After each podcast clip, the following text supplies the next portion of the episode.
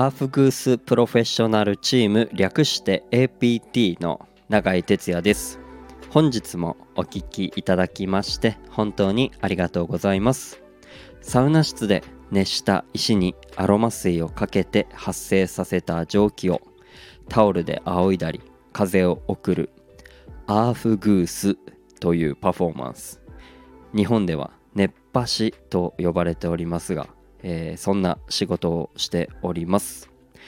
この配信ではサウナロウリュアーフグースの話を、えー、私永井哲也が自由気ままにおしゃべりしておりますのでよかったらお付き合いください。ということで、えー、先日あのテレビ東京でやってたドラマ「茶道が」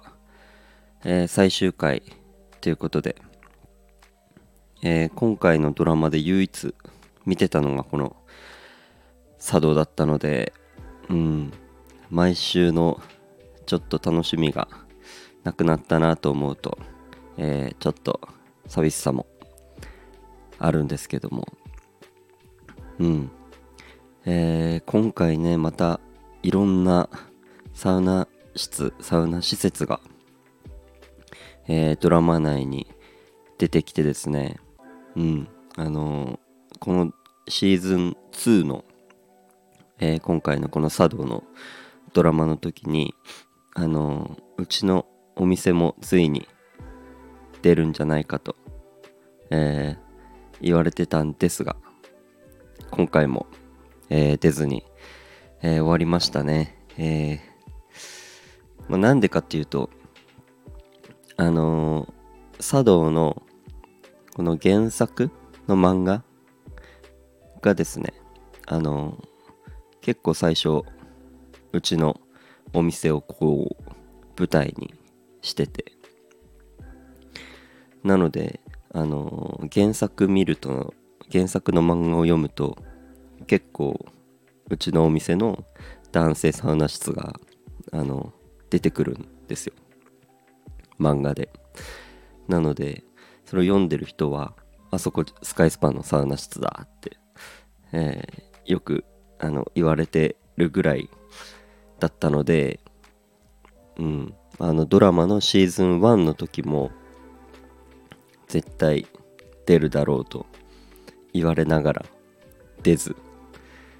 あのー、たまに特番でスペシャルとかもやってるんやってたんですけどそれにも出ず。あのー、で今回シーズン2にもいよいよスカイスパ登場かなんか言われたりしてたんですが今回も出ずということで果たしていつ登場することになるんでしょうか。これはあの僕にも、えー、わからないですし、まあ分かったからっては言えないんですけど、きっと。うん。まあ、またこのドラマ、茶道、特番だったり、ね、また新しいシーズンとか、ぜひぜひ本当に始まってほしいなって思いますね。まだまだ多分取り上げられきれてないいい施設だったりサウナだったりがあると思うので、うん、またシーズン3とか特番になることを、えー、楽しみに、えー、待ちながら漫画も読みつつ、えー、また普段のサウナなんか少しずつこう楽しんでいけたらななんて、えー、思っております。そんなあのドラマのあの聖地と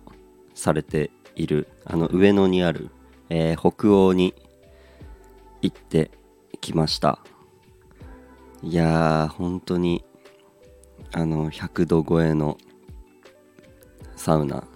あ、最近はやっぱ混んでたりするのでまあちょっと温度下がったりはするんですけどそれでも100度超えてて。で15度より低い 10, 10度ぐらい123度ぐらいの水風呂。そしてあのなんといってもあの外気浴が北欧すごい最高で。あのそれこそドラマにも出てきてますけどもあのトゴールの湯っていうところの外気浴が最高ですね。あと本当に北欧は夜中深夜。あの人がいない時に入るサウナが本当にあの暴力的ないい意味で暴力的な暑さで。でそっからねあの冷たい水風呂入って静かに外気浴できるっていうのがまたこう最高で結構バッチリ決まりましたね。えー、久しぶりに北欧はあのちょくちょくあの行かせてもらうんですけどうんあれだけこうこれだけゆっくりサウナにこう北欧で入れたっていうのは久々ですしまた北欧はあの飯ですね。ご飯がねあの安いし美味しいんですよ。うん。でやっぱ有名なのは北欧カレーですね。うん。これはねまあ多分北欧行ったことある方はきっと絶対食べてるんだと思うんですが。うん。あとは僕がカレー以外に好きなのは北欧の味噌ラーメンがあのー、ほんと濃くてうまいんですよ。サウナ上がりに。最高なんでぜひあの北欧行った際にはカレーもそうですけどあの味噌ラーメンも、えー、ぜひぜひちょっと、えー、食べてみてください、えー、他にもねいろいろこうおすすめのご飯北欧はあるんですがまたこう機会があれば、えー、おしゃべりしていきたいなと思います。ということで今日はこんな感じで終わります。どうもありがとうございました。バイバーイ。